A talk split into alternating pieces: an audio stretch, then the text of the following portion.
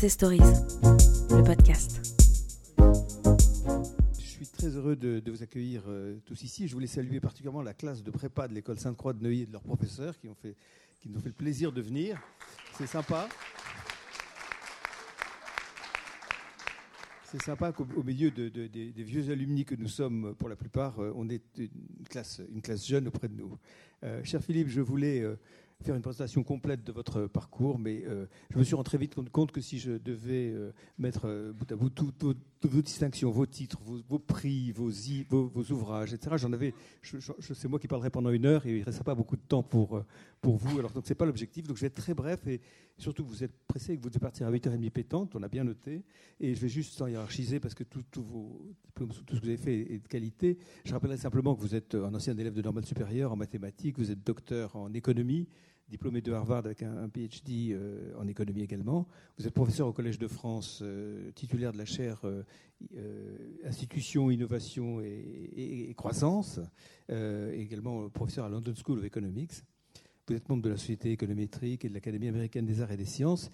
J'avais arrêté là, mais je voulais aussi signaler que vous êtes quand même à la tête d'un groupe d'experts chargés de réécrire les programmes euh, d'enseignement des sciences sociales et, économiques, ce qui ne sera pas un mal, parce que je crois qu'en France, on a une grande culture économique. Voilà. Donc au niveau des livres, je vais juste citer les trois livres d'ailleurs qui sont en vente ici. Et je rappelle qu'il y a un livre, l'autre libraire est, est à l'accueil et, vous, pourra vous proposer les livres de M. Aguillon à la, à la, sortie. Simplement, il ne pourra pas les dédicacer parce qu'il doit partir euh, juste à la fin de la conférence, mais en tout cas, les livres sont à votre disposition. Donc, j'en signale trois qui sont, qui sont en vente là-haut. Euh, donc, Repenser l'État en 2010, ce n'est pas, pas, innocent de proposer ces trois-là. Repenser l'État, qui est sorti en 2010. Euh, le livre que vous avez écrit avec Gilles Berset et euh, Elie Cohen en 2014, Changer de modèle. Et en 2016, Repenser la croissance économique. C'est peut dire que vous êtes une force de proposition inspirante et que euh, vous avez euh, soit été directement ou indirectement euh, proche de nos dirigeants, de nos présidents au sein, au sein de la commission Attali pour l'un et, directement pour les, pour les deux autres. Et donc vous avez, vous avez vraiment beaucoup œuvré pour, pour faire changer, penser, repenser les modèles dans lesquels nous, nous vivons au niveau économique en, cours de, vous, interpellé euh, à la suite d'ailleurs des, mandats qui ont commencé, vous interpellé nos, présidents. Et, très récemment, vous avez écrit une tribune avec euh, avec Jean, Jean Pisani-Ferry et Philippe Martin, qui était en fait une note confidentielle, qui est une note confidentielle et qui donc du coup a été euh, diffusée d'une façon remarquable dans tous les médias et on ne pouvait pas ouvrir un, un média, écouter un journal, lire un journal ou écouter un, une émission de télévision sans entendre parler de votre, tribune. Alors, euh, j'assure mes camarades alumni que ce n'est pas un coup que nous avons monté ensemble pour euh, euh, que vous soyez remarqués ce soir particulièrement plus, mais non, il y aurait eu de toute façon beaucoup de monde pour vous écouter. Mais franchement, c'est un hasard heureux pour moi du calendrier, puisqu'on a beaucoup parlé de vous avant cette conférence aujourd'hui. donc, ici, on ne parle pas de politique. De toute façon, l'objectif n'est pas de faire de la politique, mais simplement, au cours de cette interpellation que vous faites de nos hommes politiques, euh, c'est particulièrement au niveau de la croissance, de l'innovation, de cette vision schumpeterienne des choses euh, et des inégalités que cela procure, vous avez justement pu euh, évoquer cette question auprès de nos présidents. Donc je vais vous laisser nous en parler et vous remercie beaucoup. Donc, et puis on aura un petit temps de questions-réponses après. On a une Merci beaucoup de m'avoir invité. Donc c'est un, honneur d'être ici. Vous allez m'intimider là. Voilà, très intimidant d'être ici devant vous. Euh, donc voilà, donc je, suis enseignant-chercheur en économie et donc mon domaine de recherche c'est la théorie de la croissance, mon domaine principal. Euh, et ce que j'ai surtout fait, enfin, c'est de développer ce qu'on appelle le paradigme schumpeterien. Euh, c'est-à-dire que quand j'étais étudiant, on étudiait surtout en, en, théorie de la croissance le modèle de Solo, le modèle néoclassique, où la croissance est générée surtout par l'accumulation de capital. Mais Robert Solo avait écrit ce modèle pour montrer que sous des hypothèses raisonnables, notamment de rendement décroissant par rapport à l'accumulation de capital, il ne pouvait pas y avoir de croissance de long terme du, PIB par tête sans quelque chose qui appelle le progrès technique. D'accord? Le problème, c'est que Solo ne disait pas d'où venait le progrès technique. Alors, il y avait, on, nous parlait de quelqu'un qui s'appelait Schumpeter. Moi, j'avais un peu lu comme ça, mais c'était Schumpeter, c'était euh, une curiosité mondaine. Il n'y avait pas de modèle schumpeterien. Il n'y avait pas d'empirique de, euh, schumpeterienne. Donc j'ai avec un collègue à moi, Canadien qui s'appelle Peter Howitt, euh, en 87, mais je voulais déjà développer ça en 84. Donc j'ai voulu mettre l'inconcurrence imparfaite dans la croissance. Donc j'ai d'abord pas mal travaillé en théorie euh, ce qu'on appelle l'économie industrielle, d'accord, avec Tyrol notamment et d'autres, pour, bien euh, dominer la théorie des contrats, la théorie de l'économie industrielle, pour la mettre ensuite dans des modèles de croissance. Et donc avec Howitt en 87, donc ça fait 30 ans. Euh, au MIT. L'année où Solo a eu son prix Nobel, et Solo était avec nous, a suivi beaucoup ce qu'on a fait, il a toujours été un grand soutien, euh, on a développé un modèle de croissance où, euh, reposant sur trois idées essentielles. la première idée, c'est que la croissance de long terme, eh ben, elle provient de l'innovation. Donc ça, c'était le pendant de ce que disait Solo. Solo disait, sans progrès technique, pas de croissance à long terme du PIB par tête. Donc là, on dit, un, l'innovation est le moteur de croissance à long terme. Euh, deuxièmement, l'innovation ne tombe pas du ciel, elle résulte d'investissements en recherche, développement et autres par des entrepreneurs, et ces entrepreneurs répondent aux incitations et donc ils répondent aux politiques et aux institutions. Donc on peut parler de politique de croissance et d'institutions de croissance. Si on est dans un environnement où euh, on, est exproprié, si on est chez Mugabe, au Zimbabwe de Mugabe, euh, eh ben, il n'y a pas d'innovation parce que vous savez que vous serez exproprié. Euh, si on est dans un environnement où il y a de l'hyperinflation, vous savez que l'hyperinflation va bouffer tous les profits que vous pouvez faire de l'innovation. Donc n'y aura pas d'innovation. Et on voit comment eh bien, les institutions et la politique influent sur la croissance parce qu'elles influent sur les incitations c'est important qu'on parle de politique fiscale, évidemment, et de, tout ce qu'on appelle investment climate, qui est ce que vous étudiez à HEC, évidemment. Donc ça, c'est la deuxième grande idée, que l'innovation ne tombe pas du ciel, elle résulte euh, d'investissements qui sont évidemment modelés, influencés par les politiques et les institutions économiques. Et la troisième idée importante de ce modèle, c'est l'idée de la destruction créatrice, c'est-à-dire que les nouvelles technologies, les nouvelles innovations remplacent les anciennes technologies, et donc il y a conflit entre le nouveau et l'ancien. C'est très important. L'innovation, euh, la croissance par l'innovation est un processus conflictuel. Donc, euh, on peut parler d'une économie politique de la croissance. Tout d'un coup, la croissance devient un domaine. Moi, je trouvais que c'était un peu ennuyeux quand j'étais. J'aime beaucoup Bob Solo, j'aime beaucoup Rabzès, c'était très sympa. Enfin, on faisait plein d'équations et je trouvais que c'était un peu, un peu rasoir. Voilà. Et maintenant, la croissance devient un modèle intéressant parce qu'il y a de la politique, il y a de l'économie politique de la croissance. Et un des gros problèmes de la croissance par l'innovation, c'est qu'il faut donner des rentes aux innovateurs pour qu'ils aient l'incitation à innover. Mais le danger, c'est qu'ils utilisent ces rentes une fois qu'ils ont innové pour mettre des barrières à l'entrée de nouveaux innovants. Et ça, c'est toute la difficulté. D'où l'importance de la politique de la concurrence, de, comment financer les campagnes politiques, des luttes anticorruption, des médias libres, etc. toute la difficulté, c'est donner des incitations à l'innovation, mais s'assurer que les gens qui ont innové dans le passé ne vont pas utiliser ces rentes pour empêcher de nouveaux innovateurs. Et ça, c'est ce qui rend vraiment la croissance d'un domaine passionnant, parce qu'il y a des pays qui y arrivent bien. Semoglou, par exemple, a écrit euh, well, euh, Why qui est tout à fait basé là-dessus. C'est-à-dire des, pays qui arrivent bien à gérer cette contradiction, et il y a des pays qui n'y arrivent pas. Et, voilà, donc ça c'est une quatrième idée que j'ai pas mal développée, c'est l'idée qu'il euh, y a plusieurs façons de faire de la croissance de la productivité. Donc la croissance, c'est la croissance de l'accumulation des facteurs. On fait la croissance parce qu'on accumule du capital ou de la force de travail, mais sinon c'est la croissance de ce qu'on appelle la productivité des facteurs. Il y a deux manières de faire de la croissance de la productivité. Une, c'est faire du rattrapage technologique, ce que la Chine a fait, ce que nous, nous avons fait beaucoup, surtout en 60, entre euh, la période d'après-guerre, bien qu'on a beaucoup innové aussi, mais on a fait beaucoup de rattrapage. Euh, c'est ce que le Japon a fait beaucoup. Euh, donc l'un, c'est de rattraper des technologies qui sont les technologies frontières, et l'autre, c'est d'innover soi-même à la frontière. Donc, euh, et, ce qui est important, c'est que, à comprendre, c'est que les institutions et politiques qui favorisent le rattrapage ne sont pas les mêmes que celles qui favorisent la croissance à la frontière. Quand vous faites du rattrapage, ce n'est pas très grave de ne pas avoir beaucoup de concurrence. Quand vous faites du rattrapage, c'est pas très grave de ne pas avoir beaucoup de flexibilité sur le marché du travail. Quand vous faites du rattrapage, c'est pas très grave de ne pas avoir des écoles doctorales de bonne qualité. Quand vous faites du rattrapage, c'est pas très grave de ne pas avoir de, private equity, pouvez avoir juste des financements bancaires et politiques industrielles Colberti, c'est pas grave. Mais quand vous faites euh, de l'innovation frontière, vous avez besoin d'entrée et de sortie, de destruction créatrice, donc de concurrence. Vous avez besoin de flexibilité sur le marché du travail, beaucoup plus. Vous avez besoin d'écoles doctorales de, première qualité. Il vous faut des Stanford, des Berkeley, des MIT, etc. Euh, vous avez beaucoup plus besoin de capital risque et de venture et de, et de private equity. Donc il vous faut d'autres institutions. Et ça, c'est une idée très importante. C'est-à-dire que les institutions qui permettent la croissance par le rattrapage ne sont pas les mêmes que celles qui permettent euh, la, croissance par, l'innovation frontière.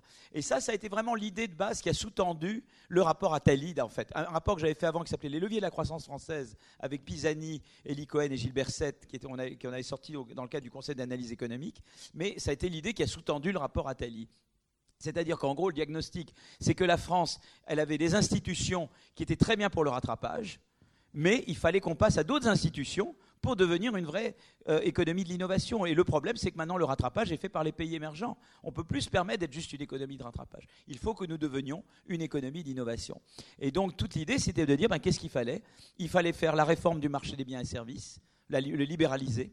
Il faut libéraliser le marché du travail il fallait développer l'enseignement supérieur et la recherche, et l'économie du savoir, ça c'est très important, et réformer l'État. C'est très important de réformer l'État. Quand vous êtes une économie de l'innovation, ben il faut, c'est une économie où les gens changent de secteur. Euh, la France, nous avions l'État-providence organisé de la manière suivante. C'est-à-dire, c'était un État où euh, la politique industrielle, c'était la politique colbertiste, les grands champions, et après, ils se débrouillent avec leurs filières. C'était une politique où on gérait le cycle oui, par la demande, essentiellement. Et c'était une politique où le social, c'était les petits salaires. Il fallait compléter les petits salaires. Il n'y avait pas beaucoup de chômage. Dans une économie, et puis c'était un système où vous ne changiez jamais de travail. Donc on pouvait avoir 38 caisses de retraite, ou 40, je ne sais plus combien on en a, régime de retraite. On pouvait avoir 100 caisses d'assurance maladie, puisque vous ne changiez jamais. Vous restiez toute votre vie dans le même métier, dans le même. Mais si vous passez à une économie de l'innovation, vous ne pouvez plus être organisé comme ça. Vous ne pouvez plus avoir 36 régimes, 38 régimes de retraite, euh, 100 euh, caisses d'assurance maladie. Euh, euh, il, vous faut, il vous faut réformer l'État également. il vous faut une politique industrielle qui réconcilie politique industrielle et concurrence, parce que la concurrence est très importante pour l'innovation. Alors que la politique très colbertiste, elle biaisait la concurrence. Euh, il vous faut une politique où ce n'est pas seulement la demande qui compte, c'est l'offre. C'est-à-dire que le cycle, vous devez le gérer pas juste pour avoir des stabilisateurs automatiques sur les consommateurs, mais également sur les entreprises. Il faut qu'elles puissent maintenir leur effort de recherche-développement le long du cycle économique. Euh, euh, votre politique sociale, elle doit, elle doit s'occuper des chômeurs, des gens qui perdent leur travail. Ce n'est pas juste les petits salaires.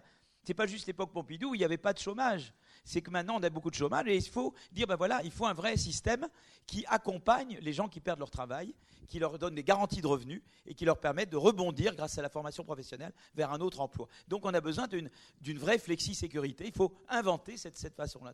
Donc c'est à la fois, il faut aller réformer l'économie et il fallait réformer l'État. Et la fiscalité, évidemment. Moi, j'ai beaucoup poussé pour la flat tax. J'étais, euh, au début, vous, vous, souvenez que Édouard Philippe voulait retarder la Et à ce moment-là, moi, je sais comment je devais faire avec Emmanuel. C'est que j'étais à Aix-en-Provence et j'étais avec la presse et j'ai dit Macron, à, la, fille du JDD, je crois que c'était Bruna Bassini, je ne sais plus qui c'était, j'ai dit oh, Macron fait du Hollande. Donc ça n'a pas raté. Le lendemain, j'ai reçu un SMS d'Emmanuel, j'étais à Avignon, en me disant Mais pas du tout, je vais faire la flat tax maintenant, etc.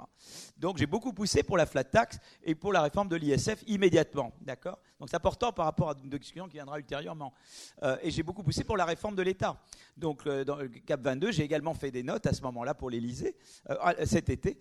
et, ça, et je pense que ça a contribué à donner lieu au CAP 22. Voilà. Et on a formé un groupe au sein du CAP 22, un groupe transversal, avec notamment un Suédois, celui qui avait fait la réforme de l'État en Suède et qui est venu être très actif dans le CAP 22 pour faire la réforme de l'État en France.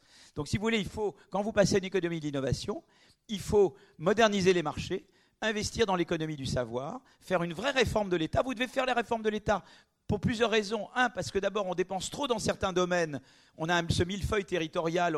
C'est Juppé qui disait Je négocie le TGV, la ligne à grande vitesse, avec 50 personnes autour de la table. Est-ce que j'ai besoin de 50 personnes autour de la table pour négocier la ligne à grande vitesse? Bon, euh, euh, j'ai trop de niveau de gouvernement.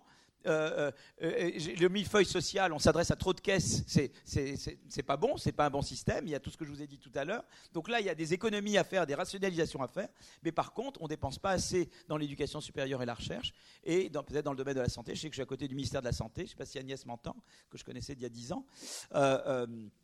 et donc là, il y a des choses à faire. C'est-à-dire, et également, on s'est rendu compte que quand on dit réduire les déficits, on peut faire plus facilement de la politique contracyclique. C'est-à-dire que pour maintenir l'effort de recherche le long et faire des stabilisateurs automatiques, c'est important de pouvoir emprunter en période de récession et de rembourser en période d'expansion. Vous le faites à des bien meilleurs termes quand vous avez réduit votre déficit public. Voilà. Donc la réforme de l'État, elle est importante pour d'abord avoir un État plus intelligent qui investit plus dans ce qui est porteur de croissance par l'innovation. Deux, vous avez besoin parce que dans un système une économie d'innovation, ça ne fait plus sens d'avoir 38 caisses de retraite, 100 caisses d'assurance maladie, un millefeuille social territorial. D'accord? Et troisième raison, quand vous réduisez vos déficits, vous pouvez plus facilement pratiquer une politique euh, macro contracyclique. Et ce que j'ai montré, c'est que des politiques plus accommodantes, c'est-à-dire de taux d'intérêt plus bas ou de, quantity easing, des politiques à la Draghi, euh, euh, et des politiques fiscales plus contracycliques, eh ben, ça a des effets de croissance beaucoup plus importants quand vous avez libéralisé le marché du travail et le marché des biens et services. Il y a complémentarité entre réformes structurelles et politiques macro proactives et contracycliques. Voilà un petit peu ce que j'ai fait. Alors voilà, ça, ça a été peu le, ça, c'est l'axe de ce que je dis. Donc moi, quand je dis qu'est-ce qu'il faut, en gros, je dis la chose suivante. Euh, mon, modèle, un petit peu, c'est ce qu'on on qualifie un peu de social-libéral, mais c'est-à-dire, je pense qu'il faut réconcilier trois piliers. Il faut réconcilier la croissance par l'innovation, avec tout ce que j'ai dit, avec tout ce que ça nécessite de libéralisation des marchés, de, de changement du système fiscal et de réforme de l'État, avec Mobilité sociale, très important, parce que pour que la, destruction créatrice marche mieux, il faut que les gens puissent rebondir d'un emploi à un autre beaucoup mieux. C'est à la fois bon d'un point de vue de justice, mais c'est bon parce que ça fait marcher la, destruction créatrice beaucoup mieux. Nous, on a une formation professionnelle qui ne fonctionne pas, on n'a pas vraiment une sécurité qui est opérante, donc là, il y a un énorme travail à faire. Et troisièmement, il faut une certaine protection. C'est-à-dire, je crois que c'est très important que les gens se sentent protégés. Je pense qu'on prend toujours beaucoup plus de risques quand on a un minimum de filet de protection. Voilà. C'est comme quand on fait du ski. Euh, quand on ne sait pas skier, on est terrorisé sur une piste noire ou bleue ou rouge, je veux dire. Mais si on, est, si on a un filet de sécurité, on est moins terrorisé, on prend davantage de risques. Bah, c'est pareil pour les individus. Donc je crois que le triangle euh, croissance par l'innovation, mobilité sociale, protection sociale est très important. Mais c'est une protection sociale qui n'est pas de la cistana, c'est une protection pour aider les gens à rebondir dans le système. Voilà.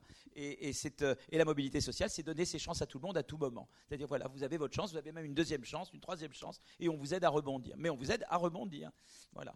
Et donc, si vous voulez, c'est ce triangle-là que j'ai toujours poussé. Voilà, que j'ai. Et, donc, c'est ça la, cohérence, la cohésion. Alors, pourquoi la note J'étais pas content? Parce que, si vous voulez, si je dois écrire un article qui sort dans un journal, je parle toujours de ce trépied. Vous voyez ce que je veux dire? Pour moi, il y a une cohésion c'est-à-dire j'ai la croissance par l'innovation, qui, explique que j'ai poussé pour la flat tax, qui explique que j'ai poussé pour la, fin de, pour que l'ISF soit, moi j'aurais voulu supprimer complètement en fait, personnellement, euh, euh, et la réforme de l'État, etc. Euh, mais ça va de pair avec mobilité sociale. Donc l'éducation, l'école, tout ce qui se fait sur l'école là, je trouvais très très bien. Ce que fait Blanquer est un très bon travail. Euh, le parcours sub, je pense, dans la bonne direction. Il y aura sûrement des ajustements, mais je pense que ça va dans la bonne direction.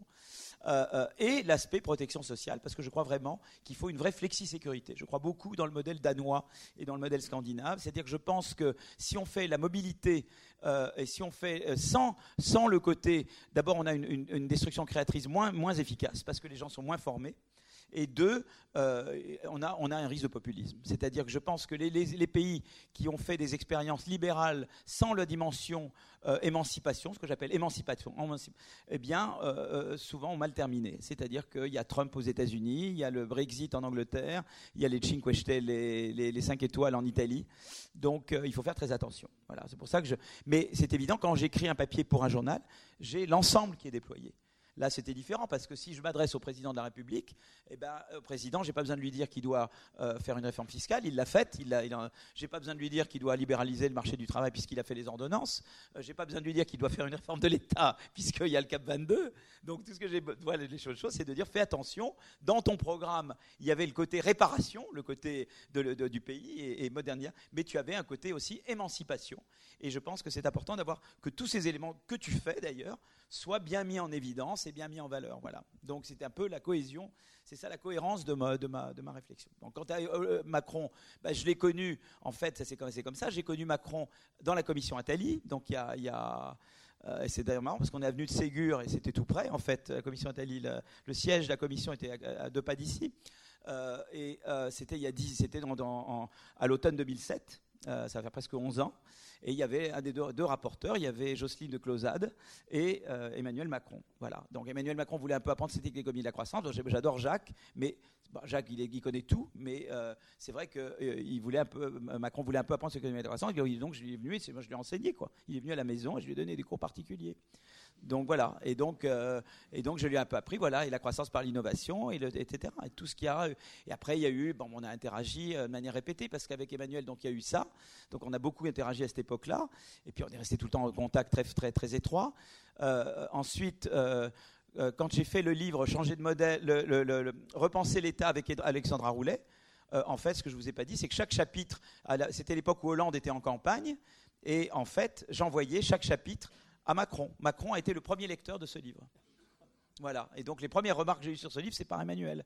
Euh, et après, quand on a fait changer de modèle en 2014, euh, bah, celui qui s'est vraiment approprié, c'est Emmanuel. Moi, j'espérais influencer Hollande, mais ça n'a pas vraiment marché. Je pense qu'Hollande a compris les choses avec retard. Voilà. Je crois qu'il a appris, mais il, ça a pris du temps. Voilà. Je pense que maintenant, il pourrait être, euh, maintenant, il pourrait faire un bon, un bon sais. Mais, euh, euh, mais. Enfin, maintenant, il a compris, je crois.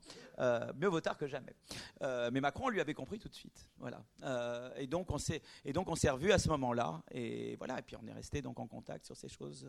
Voilà un petit peu comment, comment le débat. Voilà comment le débat a progressé sur ces choses-là. Voilà un peu mon introduction de comment je, comment je fonctionne. Alors, vous voulez peut-être que je vous parle un peu plus longtemps et qu'il y ait des questions? Euh, J'ai parlé très peu finalement, donc euh, je ne m'en rends pas compte.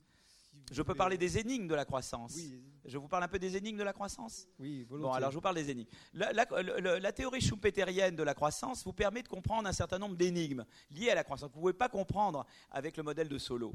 Euh, par exemple, une première énigme, c'est, si vous voulez, la- le middle income trap. Pourquoi il y a des pays qui commencent à croître beaucoup et qui s'arrêtent? Pourquoi le Japon croît très vite et s'arrête? Eh bien, vous avez la réponse, je vous l'ai donnée. Parce que le Japon avait des institutions adaptées aux nécessités d'une économie en rattrapage, mais après, elles n'étaient plus adaptées aux nécessités d'une économie d'innovation. Et le problème du Japon, c'est que dans sa phase de rattrapage, eh bien, se sont développées des grosses firmes, qu'on appelle les Keretsus, qui sont des gros conglomérats. Et non seulement ces gens empêchent l'entrée, mais ils ont bloqué des changements de politique économique. Vous voyez ce que je veux dire? C'est ça le problème. Ça va au-delà donc du dilemme schumpeterien que je mentionnais au début. C'est que dans la phase de rattrapage se développent des grosses firmes qui, empêchent ensuite, qui font pression sur les politiques pour ne pas mettre en œuvre euh, euh, des- des changements institutionnels nécessaires pour devenir une économie d'innovation. Et ça, c'est le gros problème japonais. Mais nous, on l'a connu un petit peu aussi. Nous, on a été une économie de rattrapage, mais on est devenu une économie très corporatiste. Et en France, un des grands problèmes, c'est de surmonter ce corporatisme pour devenir vraiment une économie d'innovation. Euh, avant, il y avait ce qu'on appelle middle income trap. Il y avait les pays comme l'Argentine qui avaient connu forte croissance, qui s'arrêtent alors eux à mi-chemin. Vraiment à, à 0,5% du PIB par tête américain. Non, nous, on est quand même allé au-delà. On est allé à 0,7 no- du PIB par tête américain. Les Japonais à peu près 0,7, 0,75 et se sont arrêtés là. Donc là, c'est le premier mystère, c'est ce qu'on appelle les, les trappes de non-transition, d'accord? Des pays qui commencent à, à converger puis qui s'arrêtent avant d'arriver au bout. Euh, deuxième, deuxième chose, c'est la stagnation séculaire. Il y a tout le débat autour de Gordon qui est de dire pourquoi il y a décroissance depuis, depuis disons, la crise du, de, de- de la productivité globale des facteurs en- aux États-Unis et dans d'autres pays développés. Donc là, il y a tout un, un débat. Et là, l'économie schumpeterienne vous permet de comprendre. Un des choses, ça peut dire, eh bien, une explication peut dire qu'il y a eu les grands innovateurs de la vague d'Internet. Ça a fait émerger des gros, euh, des grosses, les, gros, les gros euh, réseaux. Et, et ces réseaux, quelque part, bloquent un peu truc. Quoi. Voilà. Euh, et donc, ça permet d'expliquer plein d'autres faits qui vont avec. Euh, et en fait, en gros, ces réseaux sont un peu des barrières à l'entrée de- d'entrepreneuriat. Ça fait qu'il y a moins d'innovation et, il n'y a que les très bons qui arrivent à passer. Quoi. Et, donc, il y a toute une série de faits consistant avec ça, qui sont cohérents avec ça, et, et qui montrent que finalement, voilà, quelque part, la vague, de, la vague, la vague Internet, etc., eh ben, elle a produit aussi sa contre-vague, quelque part. Voilà. Parce que ces gens qui sont arrivés ont tout à coup envahi et ont- ont- sont devenus des barrières à l'entrée pour les autres. Voilà. Donc, euh, c'est intéressant d'essayer de comprendre. Et là, il y a tout un, et là, justement, l'approche schumpeterienne est très pertinente pour expliquer euh, la stagnation séculaire et un certain nombre de faits que l'on observe qui vont de pair avec la stagnation séculaire. Voilà. Donc ça, c'est un deuxième. La troisième, c'est la relation entre croissance et inégalité. Euh, là, j'ai un gros désaccord avec Piketty, que tout le monde connaît, que beaucoup de gens connaissent. C'est-à-dire que dans son monde à lui, il n'y a pas d'innovation. Lui utilise le modèle de Solo. Donc quand vous regardez la théorie du R-G, c'est un modèle purement solo et il n'y a pas d'innovation dedans. Alors je pense que si vous voulez, un des gros ce qui s'est passé récemment, c'est que une- il y a deux sources de... D'abord, il y a plusieurs mesures d'inégalité. Il y a l'inégalité euh, en haut de l'échelle, la part du top 1%, la part du top 0,1. Il y a euh, ce qu'on appelle le Gini, c'est-à-dire l'écart à l'égalité parfaite, si vous voulez. Et vous avez la mobilité sociale, qui est une mesure d'égalité dynamique. Et, alors elles ont des relations entre elles, mais pas évidentes. C'est-à-dire, par exemple, on sait que dans des pays où il y a plus de mobilité sociale, le Gini a tendance à être plus faible. Ça, c'est vrai. Mais par contre, il n'y a pas de relation claire entre la mobilité sociale et la part du top 1%. Aux États-Unis, les endroits où il y a le plus de mobilité sociale, c'est la Californie, le Connecticut, la Massachusetts, où la part du top 1% est plus grande. Parce que c'est là où il y a l'innovation. Donc ça amène à l'innovation. Et ce qui manque chez Piketty, c'est qu'il n'y a pas l'innovation dans son modèle. Or, l'innovation est une source de top 1%. Mais les barrières à l'entrée sont aussi des, sources de, top 1%. Je dis toujours, Steve Jobs et Carlos Slim, c'est du top %. Mais ce n'est pas la même raison. Carlos Slim, c'est quelqu'un au Mexique qui est devenu très riche parce qu'on a privatisé les télécommunications du Mexique. Si Béatrice a été là, j'aurais pu lui raconter, elle le sait. Elle connaît très bien l'histoire de Carlos Slim. Et là, il est devenu, peut-être qu'il a été innovateur dans sa jeunesse, mais moi, le Carlos Slim que j'ai connu, c'est un monsieur qui est devenu encore beaucoup plus riche qu'il n'était, il était déjà très riche, parce qu'il profite d'une rente de situation. Par contre, Steve Jobs est devenu très riche parce qu'il a innové. Ben, ce n'est pas la même chose. Parce qu'en fait, si vous voulez, quand vous, quand vous devenez riche par l'innovation, c'est vrai que l'innovation donne des rentes, donc elle augmente la part du top 1%, mais il se trouve que l'innovation, à cause de la destruction créatrice, génère de la mobilité sociale. Et comme elle génère à la fois, elle augmente le top 1% et qu'elle génère de la mobilité sociale, si vous regardez l'effet de l'innovation sur le Gini et sur l'inégalité au sens large aux États-Unis, vous voyez qu'il n'y a pas d'effet. Donc l'innovation est une bonne chose. elle augmente certes un peu la part du top 1%, mais elle n'augmente pas l'inégalité globale et elle augmente la mobilité sociale. Par contre, si vous prenez Carlos Slim, si vous regardez euh, euh, euh, eh les barrières à l'entrée, le lobbying, etc., mais le mauvais lobbying, il peut y avoir du bon lobbying, mais du mauvais, eh bien là, ça augmente la part du top 1%, mais ça réduit la mobilité sociale puisque vous réduisez l'entrée et le total, c'est que vous augmentez le Gini également. Vous augmentez l'inégalité globale. Donc, ce n'est pas la même chose. Donc, si vous voulez, je crois que ça aussi, ça a un peu inspiré Macron. C'est-à-dire, quand, crois, quand il a fait la réforme de l'ISF, il y avait l'idée alors peut-être que ce n'était pas la bonne manière de le faire, mais le symbole, parce que l'ISF c'est largement une, euh, mesure symbolique, l'ISF, c'était de dire j'investis dans la mobilité, j'investis dans, les sources innovantes de top 1%, mais pas dans les sources qui ne sont pas innovantes de top 1%. Peut-être que ce n'était pas la bonne manière de le faire, ça c'est pas moi qui ai décidé, mais c'était ça le message qu'il voulait, je crois, véhiculer avec cette, cette manière de faire la réforme de l'ISF. Mais c'est très important parce que c'est ça ma différence avec Piketty, c'est que pour Piketty, tous les riches, c'est pas bon. C'est-à-dire tout ce qui est riche, il faut s'attaquer, quelle que soit la, raison. Et moi, je dis fais attention, ne traite pas un Steve Jobs comme tu traiterais un Carlos Slim, parce que tu risques de tuer la croissance. Et dans son modèle, si on réduit G, on augmente R-G encore plus. Et donc, on se tire une balle dans le pied. Donc, si tu es vraiment concerné par R-G, ne fais pas des choses qui vont réduire G. D'accord? Et qui est d'abord l'innovation, décourager l'innovation. Donc, il faut être intelligent, il faut à la fois encourager l'innovation, mais évidemment encourager la mobilité sociale par l'éducation, par la formation professionnelle, etc. Euh, euh, euh, mais il faut tenir les deux bouts. Quoi. Voilà. Et dans son monde à lui, lui, quels que soient les riches, et il faut y aller. Il, faut, il pensait que le capital était sous-taxé en France. Moi, je pensais qu'il était largement surtaxé. Et donc, c'est pour ça que j'ai poussé pour la, pour la flat tax. Voilà. Donc, si vous voulez, voilà la, différence de raisonnement. Je suis moi-même concerné par ce qu'on appelle la croissance inclusive, c'est-à-dire réconcilier croissance et, égalité d'opportunité en tout cas, voilà, et, d'avoir une économie sociale qui inclut tout le monde.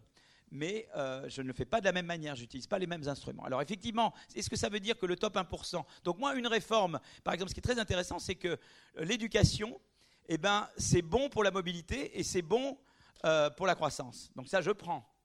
la libéralisation, l'innovation, c'est bon pour la mobilité, c'est bon pour la croissance je prends. C'est vrai que ça augmente la part du top 1%, mais pour moi, je prends quand même. Lui ne prend pas.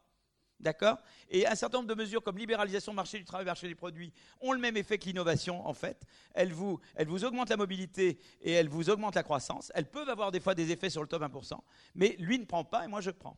Voilà. C'est ça la différence de raisonnement. Alors, est-ce que ça veut dire que je ne me préoccupe pas du tout du top 1% Alors, ma réponse est non, je m'en préoccupe. Moi, ça ne me gêne pas qu'il y ait des riches. Mais il faut m'assurer qu'ils n'utilisent pas leur richesse, comme je l'ai dit au début, pour empêcher de nouveaux entrants d'arriver sur le marché ou pour essayer de faire pression sur les politiques, pour empêcher des politiques euh, euh, sur, les, gouvernements, pour empêcher euh, la mise en œuvre de politiques plus pro-concurrence. Et là, vous avez, alors là, il y a l'impôt, mais il n'y a pas que l'impôt comme instrument. Et là aussi, je diffère de Piketty. Je pense qu'il y a d'autres, c'est par exemple l'antitrust, hein, concurrence, très important d'avoir une politique active d'antitrust. heureusement qu'on a la Commission européenne, nous, que les Américains n'ont pas et qui nous surveille sur la concurrence. Et puis je crois qu'il faut des règles très strictes pour le financement des campagnes politiques. Par exemple, euh, en Suède, il y a une ministre qui a dû démissionner parce qu'elle avait acheté un Toblerone sur la carte de crédit de son ministère. Donc ça, c'est quand même extraordinaire. Voilà. Euh, nous, on n'est pas totalement là. Hein. On, y arrive, mais on n'y est pas tout à fait. Mais on a heureusement des voisins pires que nous, euh, donc ça c'est bien. Euh, et donc ça, c'est important d'avoir Alors que par exemple, la Cour suprême aux États-Unis, sous monsieur, le, regretté Scalia, Antonin Scalia, vous savez qui était... Eh ben, c'était Antonin Scalia, il était juge à la Cour suprême des États-Unis. C'était un monsieur, voilà, un monsieur très respectable, mais il avait poussé avec d'autres pour faire passer euh, une, directive, enfin une juridiction à, la Cour suprême qui permettait aux entreprises de financer les campagnes politiques sans limite, en fait beaucoup moins de limites qu'avant. Ça, je pense, c'est très mauvais parce que ça permet aux gens, ce qu'on appelle en anglais les incumbents, ceux qui sont en place, d'avoir beaucoup d'influence et d'empêcher l'entrée de beaucoup plus. Voilà. Ça, je pense que c'est pas bon du tout. Donc, vous voyez, je me soucie du top 1%. Ça ne me gêne pas en soi qu'il y ait des gens qui gagnent de l'argent, surtout si c'est avec l'innovation et tout ça. Mais je ne veux pas qu'il biaise la concurrence trop et qu'il puisse faire pression sur les gouvernements pour empêcher l'entrée de, de nouveaux talents. Je crois que c'est très important qu'il y ait sans arrêt une régénérescence, que les jeunes aient leur chance et que d'une manière générale, on enlève les barrières. Par exemple, en France, c'est vrai que entre ceux qui ont fait les, grandes, je ne suis pas contre les grandes écoles, une grande école, je sais, une grande école prestigieuse, il faut garder ce qui marche, mais il faut laisser à des gens aussi qui n'ont pas eu cette chance, leur donner une deuxième chance, leur laisser la possibilité. Par exemple, en France, trop peu de gens sont promus de manière interne dans les entreprises par rapport, aux États-Unis ou d'autres pays. C'est important que la promotion interne joue un rôle beaucoup plus important pour permettre à des gens qui n'ont pas eu la chance ou, qui n'ont pas réussi au concours, qui n'ont pas été orientés par leurs parents, mais qui sont talentueux, qui se réveillent et très bons, et eh ben leur laisser la possibilité de monter. Voilà. Et ça, notre pays le, le permet indiffusément. En fait, il y a eu trop de, même les socialistes, même Hollande et tout, ils mettaient l'accès sur l'impôt. Il y avait toujours l'idée en France qu'on corrige l'inégalité par l'impôt.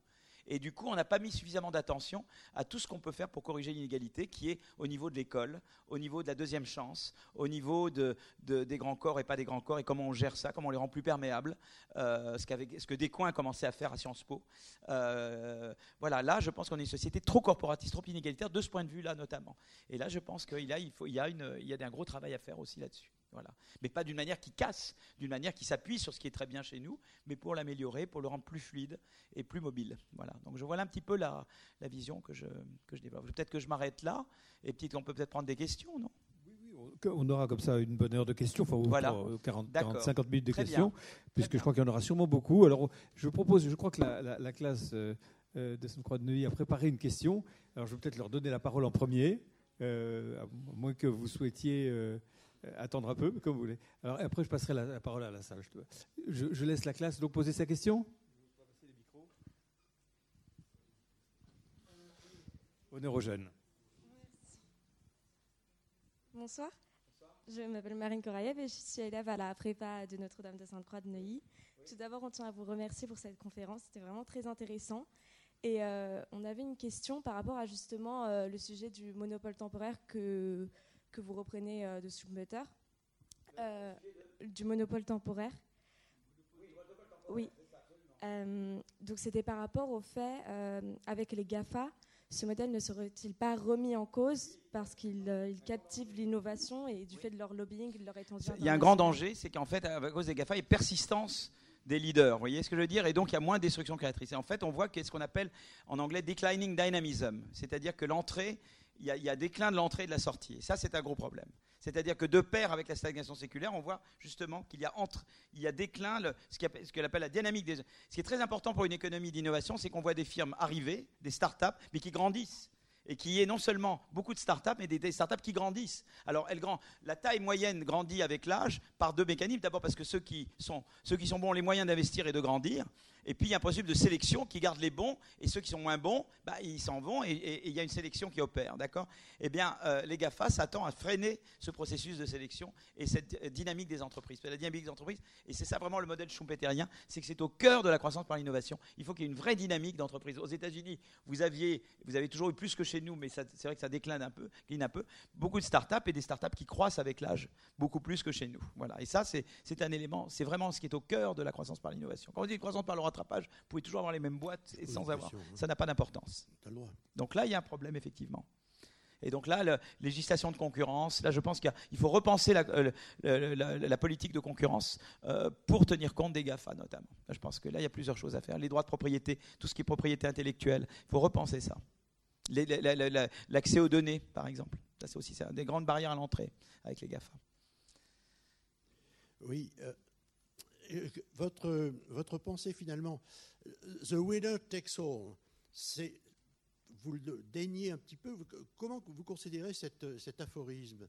Est-ce que c'est un constat euh, réel? Moi, je vois beaucoup de startups euh, autour de moi, euh, ils, sont tous dans ils ont tous dans la tête qu'ils vont conquérir le monde et que c'est eux qui vont gagner et qui vont tout prendre. Est-ce que ça correspond à quelque chose d'observable et de crédible? Moi, je pense que c'est bon qu'il y ait une émulation et une concurrence. Je pense que c'est comme à l'école. Je crois que moi, ça m'a toujours euh, d'être en concurrence avec d'autres. C'était très stimulant. Euh, voilà, donc je crois que c'est bien qu'il y ait concurrence, qu'il y ait sélection. Euh, je pense que c'est une bonne chose. Maintenant, le tout, c'est que ça se fasse d'une façon qui euh, ne décourage pas, quoi, et qui euh, et qui se fasse pas sur le dos des gens qui travaillent dans ces entreprises. Voilà, il ne faut pas décourager. Donc, il faut qu'ils aient les moyens d'accéder à des financements et que ceux qui veulent arriver à des choses puissent le faire. Il faut donner des, créer des possibles. Et puis, si des personnes perdent leur emploi, là vraiment qu'ils aient des garanties de revenus. Et, euh, et, que même les autres, les gens qui s'engagent, enfin, que tout le monde, ceux qui entreprennent et ceux qui, qui, sont employés, aient des garanties de revenus et des garanties de, de rebondir. Voilà, ça je crois que et des garanties de financement. Ça je crois que c'est très important. C'est ça qu'il faut garantir. Il faut aider les, gens qui veulent faire, entreprendre de, se financer et de pouvoir entreprendre, et, en même temps que tout le monde sente qu'il a un filet de sécurité. Voilà. D'où l'importance de généraliser l'assurance chômage à des, auto-entrepreneurs, à des indépendants, à des démissionnaires, etc. Je pense que ça, ça, c'était une des très belles idées du programme du, du président. Très important. Enfin, une parmi plein d'autres. Euh, bonsoir. Donc, ma question, c'est quel rôle et quelle Europe dans ce processus d'adaptation euh, de l'économie à l'innovation? Enfin, Est-ce que la France est capable de, de faire cette évolution seule ou est-ce qu'elle a besoin de l'Europe et de quelle Europe a-t-elle besoin? Oui, je pense que là, euh, le, président avait fait, je pense qu'il avait le discours de la Sorbonne, et je trouvais un, très très beau discours, je n'y ai pas du tout participé, hein. euh, parce qu'il montrait aux gens, voilà, vous avez besoin dans votre vie de certain nombre de choses. Vous voulez un environnement agréable, vous voulez avoir des sécurités d'emploi, vous voulez pouvoir euh, survivre dans le monde globalisé, vous voulez, etc. Et bien pour tout ce que vous voulez, pour la qualité de votre vie, l'Europe est là pour vous aider. Voilà, l'Europe a le potentiel de vous aider dans ça. Je trouve que c'était très intéressant, plutôt que de dire l'Europe, c'était la paix, c'était le machin, c'est important, mais pour les nouvelles générations, tout ça est un peu abstrait. La paix et le fascisme, c'est très loin, euh, le, non-fascisme. Mais, euh, mais l'idée, c'était de dire, voilà, il y a des choses dont vous avez besoin dans votre vie, et dans ça, l'Europe va vous aider. Vous voulez faire une vraie politique industrielle, c'est au niveau européen qu'on peut faire la politique industrielle. On est trop petit pour faire une politique industrielle qui soit compatible avec la concurrence. Euh, il faut la faire vraiment au niveau européen. On veut faire une vraie politique d'énergie et d'environnement, on le fait beaucoup mieux au niveau européen. On doit se protéger, on, joue le jeu de la concurrence avec la Chine et les autres, mais en même temps en se protégeant. C'est-à-dire qu'il faut que ce soit concurrence égale. Bah, au niveau européen, ça aide, évidemment. Donc, si vous voulez, il y a comme ça toute une série de choses et, de, risques, les risques macroéconomiques, évidemment. Euh, la politique macroéconomique, bah, il y a la politique monétaire, c'est la Banque Centrale Européenne. Hein. Euh, et, on a besoin de coordonner les politiques fiscales. Donc, si vous voulez, beaucoup, tout ce que les ingrédients que j'ai donnés, euh, la recherche, on a besoin d'une recherche. Eh ben, le Conseil de recherche européen qui finance ces programmes de recherche, c'est très important. Ça joue un rôle très important. Donc, si vous voulez, pour tous ces leviers-là, l'Europe joue un rôle important. Voilà. Donc l'Europe doit être un facilitateur. Voilà. Il faut que les gens, au lieu de percevoir l'Europe uniquement comme un empêcheur de tourner en rond, il faut que les gens perçoivent que l'Europe c'est un levier et un facilitateur. Voilà, c'est un peu mon sentiment. Alors moi, mon deuxième sentiment sur l'Europe, c'est que je pense un peu que le problème de l'Allemagne, c'est que c'est très bien de faire les discours de la Sorbonne, mais euh, ça saoule un peu Madame Merkel, quoi.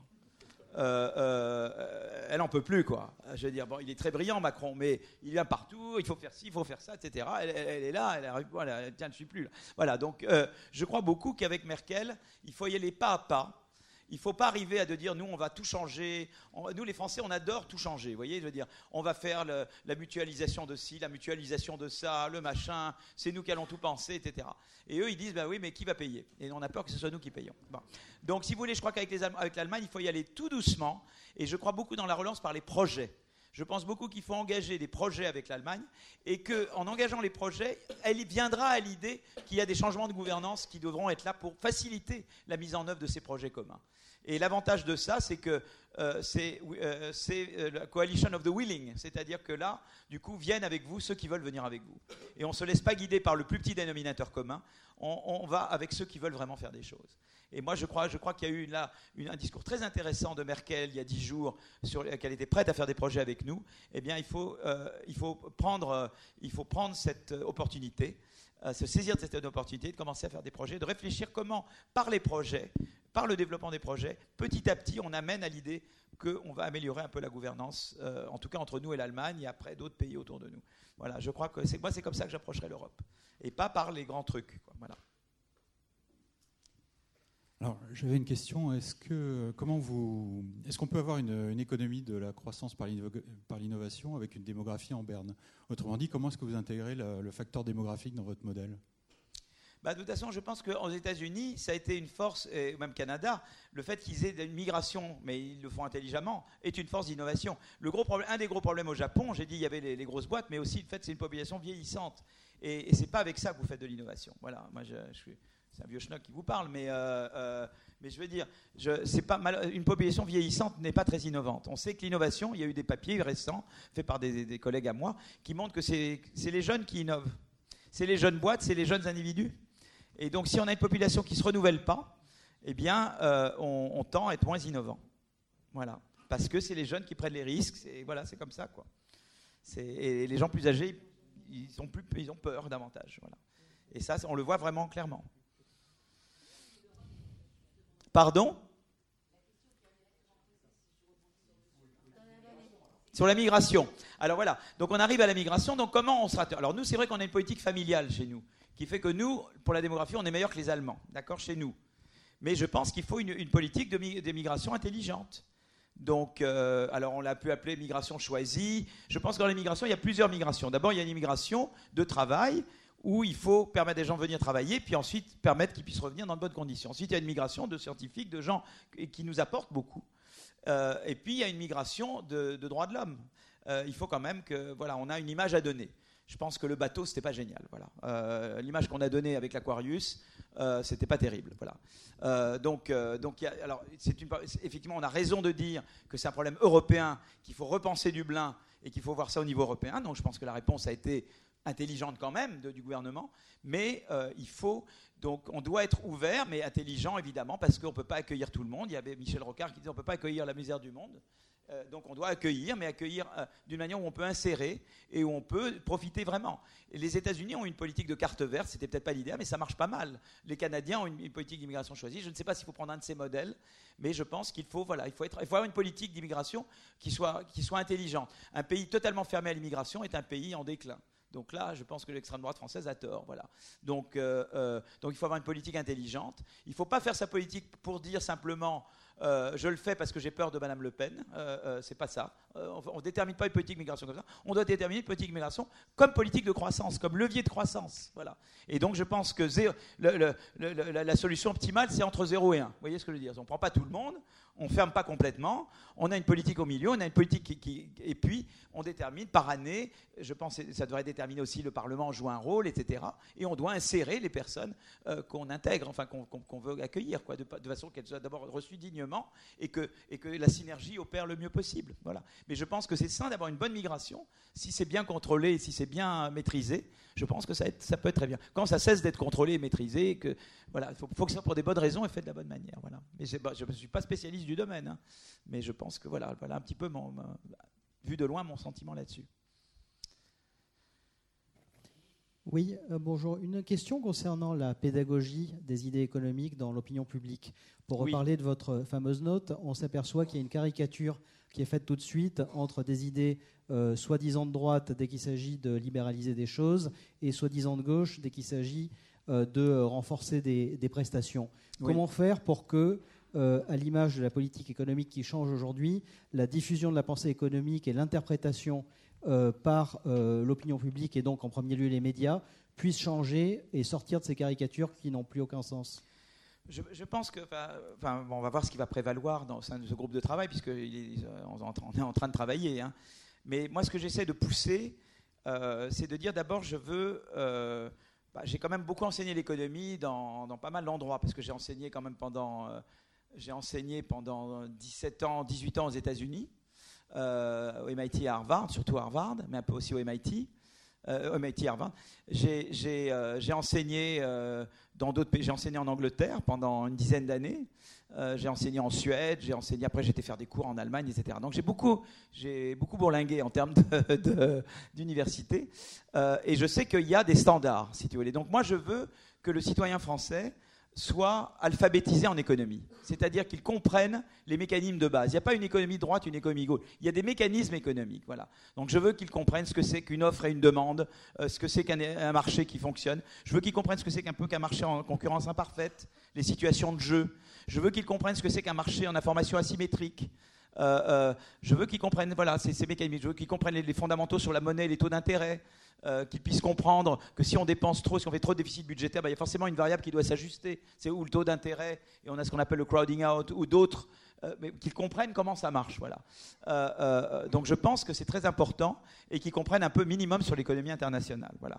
Donc qu'est-ce que ça veut dire? Pourquoi c'est un problème d'avoir une balance des paiements totalement déficitaire Qu'est-ce que c'est qu'une balance commerciale? Qu'est-ce que c'est qu'un tarif? Qu'ils comprennent les choses de base. Voilà.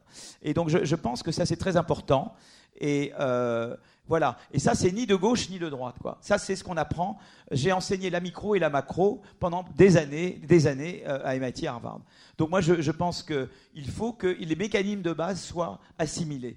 Ensuite, on peut avoir des débats. Alors, il n'y a pas que l'économie, puisque vous savez que je m'occupe des programmes de SES. E il y a des sociologues et des politologues.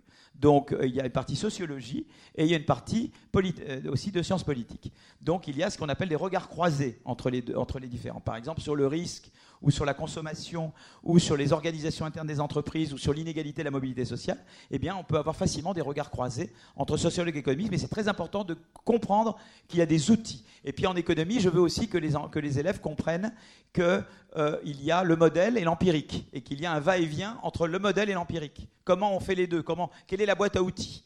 Qu'ils comprennent la différence entre une causalité et, une corrélation. Ce n'est pas la même chose. Comment on peut établir, par quels moyens on peut établir que c'est plutôt causal et pas juste une corrélation. Voilà, je veux que, que ces outils-là soient appréhendés par les élèves. Et je pense, et je suis convaincu qu'il y a un moyen de le faire. Voilà. Et en fait, c'est très intéressant parce que je discute avec toutes sortes de gens, y compris le, président de l'APSES ou d'autres, et en fait, on discute avec eux, ils comprennent très très bien ces choses-là, très très bien.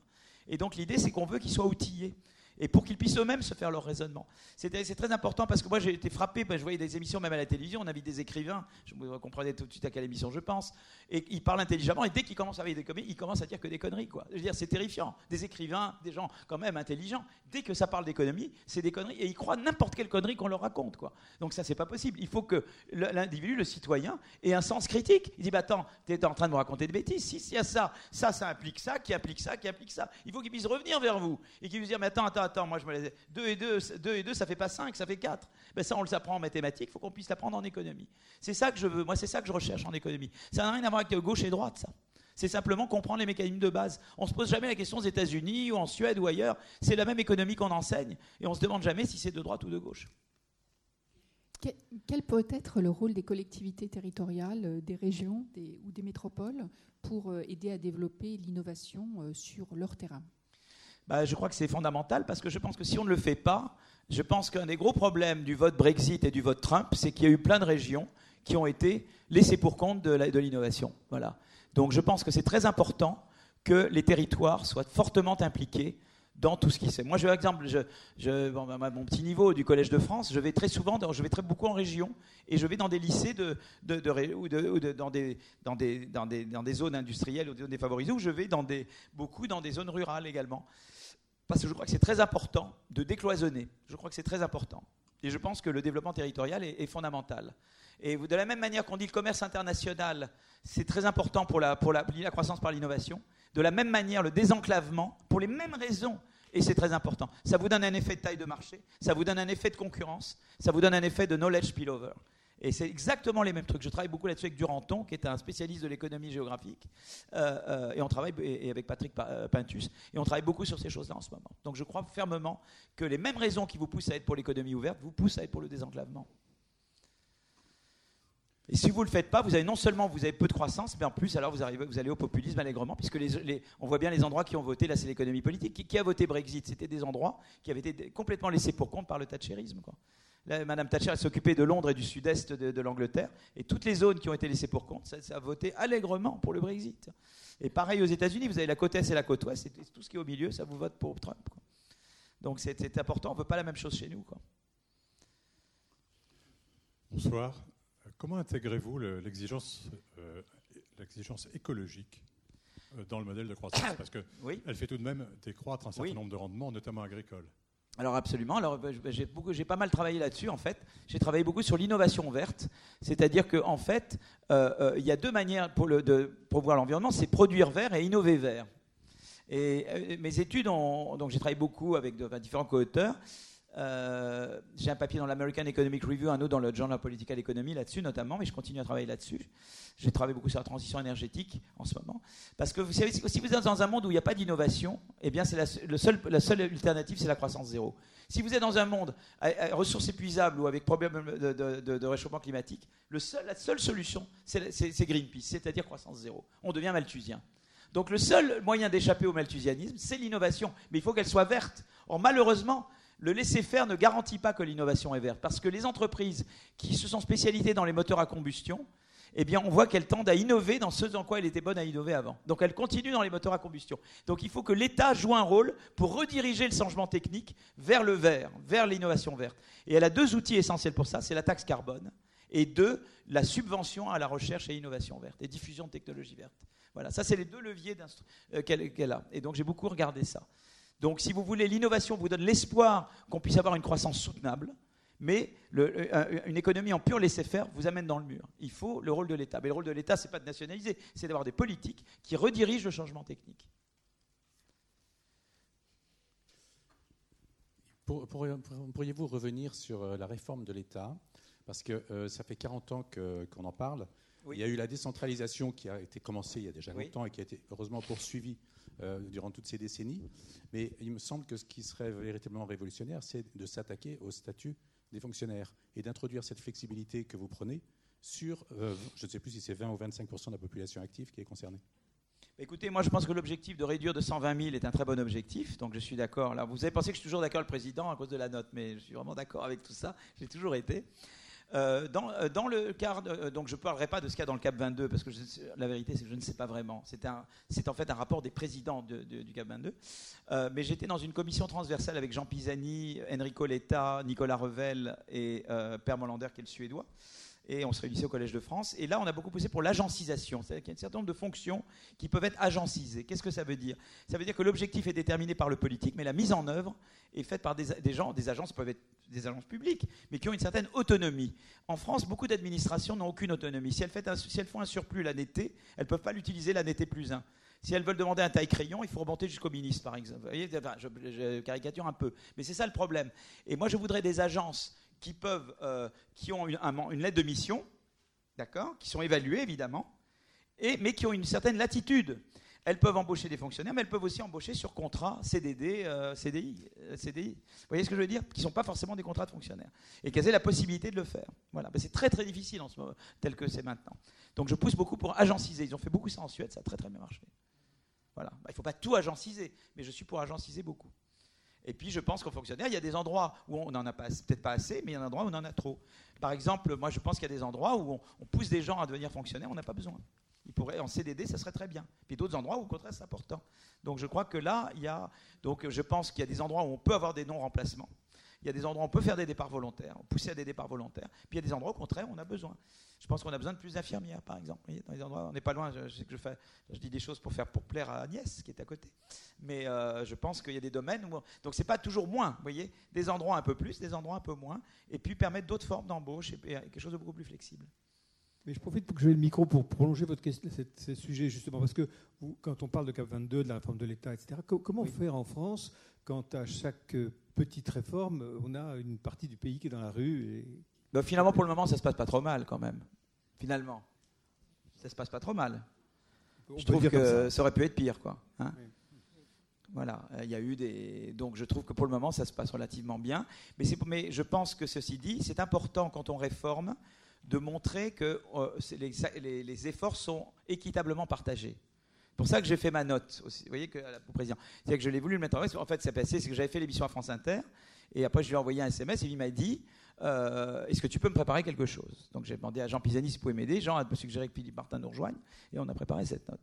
Mais euh, l'idée, c'est de dire simplement c'est beaucoup plus facile que tu dis je fais une mise à plat des aides sociales si je fais une mise à plat des niches fiscales. Ça ne veut pas dire qu'on les enlève. Il y en a beaucoup qui sont très utiles, mais simplement je les regarde voyez Tu ne peux pas dire simplement je vais m'attaquer à la SNCF et je ne touche absolument pas au grand corps. Quoi. Je dis, je regarde même pas. Quoi. Tu vois, je veux dire, tu peux pas. Tu, tu, veux réformer, tu dois. Rien ne doit être tabou. Mais ça ne veut pas dire que tu vas tout casser. Tu gardes ce qui marche. Et il y a beaucoup de choses qui marchent très bien chez nous. Est-ce que vous pourriez nous parler un peu plus de flexi-sécurité et quels sont les, pour vous les conditions de réussite de cette flexi-sécurité? bah, La flexi-sécurité, si vous voulez, euh, c'est l'idée. Je perds, en fait, dans le, rapport Attali, on avait l'idée du contrat d'évolution. Je trouvais que c'était un une très belle idée, le contrat d'évolution. C'était vraiment Jean Gaspard de la CFDT qui avait beaucoup poussé pour ça au sein de la commission Attali. Et ça me plaisait, j'aime beaucoup le terme, ça veut dire que vous êtes toujours en contrat avec quelqu'un. Vous voyez ce que je veux dire? L'individu, il est ou en contrat avec une entreprise ou en contrat avec l'État, quelque part. Voilà, il est toujours en contrat. Voilà. Et l'idée, c'est que vous devez être soit avoir un travail, soit être en formation. Et toujours avoir une garantie de revenus. Voilà. Ça, c'est le monde que. Et je pense qu'on va être de plus en plus dans un monde où on passe de travail en formation. Peut-être on fait les deux en même temps, ou peut-être. Mais on a une garantie de revenus. Il ne faut pas que sa famille soit dans l'angoisse, quoi, et qu'on se sente ravalé. Et, que, donc la mobilité doit être un facteur d'émancipation et pas de précarisation. Moi, je crois que c'est ça. C'est là que les Danois ont été formidables. Ils ont pigé le truc. Quoi. Il fallait la flexibilité du côté des entreprises, avec un bonus-malus pour les responsabiliser quand même. Hein. Et en même temps, euh, euh, euh, donner une sécurité aux personnes pour qu'elles-mêmes prennent de, davantage de risques. Et, c'est là le génie de la flexi-sécurité. Alors évidemment, ça marche bien quand vous avez un bon système éducatif au départ. Parce que si j'ai des gens qui sortent en sachant à peine lire et écrire de l'école, vous pouvez mettre n'importe quelle formation professionnelle, c'est foutu. Donc la formation professionnelle, elle marche si vous avez un bon socle éducatif. Donc il vous faut un très bon socle éducatif, accès universel à une éducation et une santé de, qualité. Donc là, là, là, les Suédois ont cassé leur système d'éducation. Il y avait un système aussi bon que le système finlandais et ils l'ont cassé. Donc ça, ils devraient retrouver le système finlandais, ils devraient revenir à ce qu'ils avaient avant. Euh, euh, donc ça, c'est très important d'avoir ce socle éducation-santé. Et par-dessus, vous mettez la FlexEx, c'est-à-dire garantie de revenus, donc assurance chômage qui est généreuse, mais qui est conditionnelle à se former, accepter les emplois qu'on vous propose quand c'est dans votre qualification, et avec une très bonne formation professionnelle. Donc c'est tout ça qu'il faut mettre en place. C'est ça la flexi-sécurité. Mais je pense que c'est l'avenir, la flexi-sécurité. Si vous voulez, quand on a une bonne flexi-sécurité, tout le débat sur le, revenu universel tombe. On n'a plus besoin de revenu universel. Parce que ça devient la flexi-sécurité. Qui, elle, a l'élément incitatif avec. Bonsoir, monsieur Aguillon. Est-ce qu'au niveau des entreprises, est-ce qu'au niveau des entreprises, il y a des mesures précises que vous préconisez aujourd'hui au gouvernement, notamment au niveau fiscal, que ce soit pour l'innovation ou plus globalement? Et deuxièmement, quel est votre regard sur l'évolution de la croissance pour la France pour cette année et l'année suivante Des questions simples en fait. Euh, oui, bah sur les entreprises, bon, bah déjà, moi je considère que baisser l'impôt sur les sociétés à 25, c'est très bien. Peut-être qu'un jour on les baissera à 20, comme en Suède. Euh, bah, bon, un jour, un jour, il faudra pouvoir. Hein. Euh, bon, je trouve que les mesures sur l'imposition de l'État, c'est revenu du capital individuel, mais faire la flat tax, c'était quand même dans la bonne direction. Bon, le CICE, le fait qu'on transforme en, en, baisse permanente, je trouve que c'est très bien. Euh, voilà, ça c'est déjà des mesures. Bon, le crédit impôt recherche, je trouve que c'est un très bon impôt. Est-ce qu'il doit être exactement comme il est, ou est-ce que des fois il faudra aussi l'améliorer dans sa façon, ou d'autres trucs Mais je pense que c'est un très bon impôt dans l'ensemble. Euh, donc on a beaucoup, on a des dispositifs qui fonctionnent pas mal.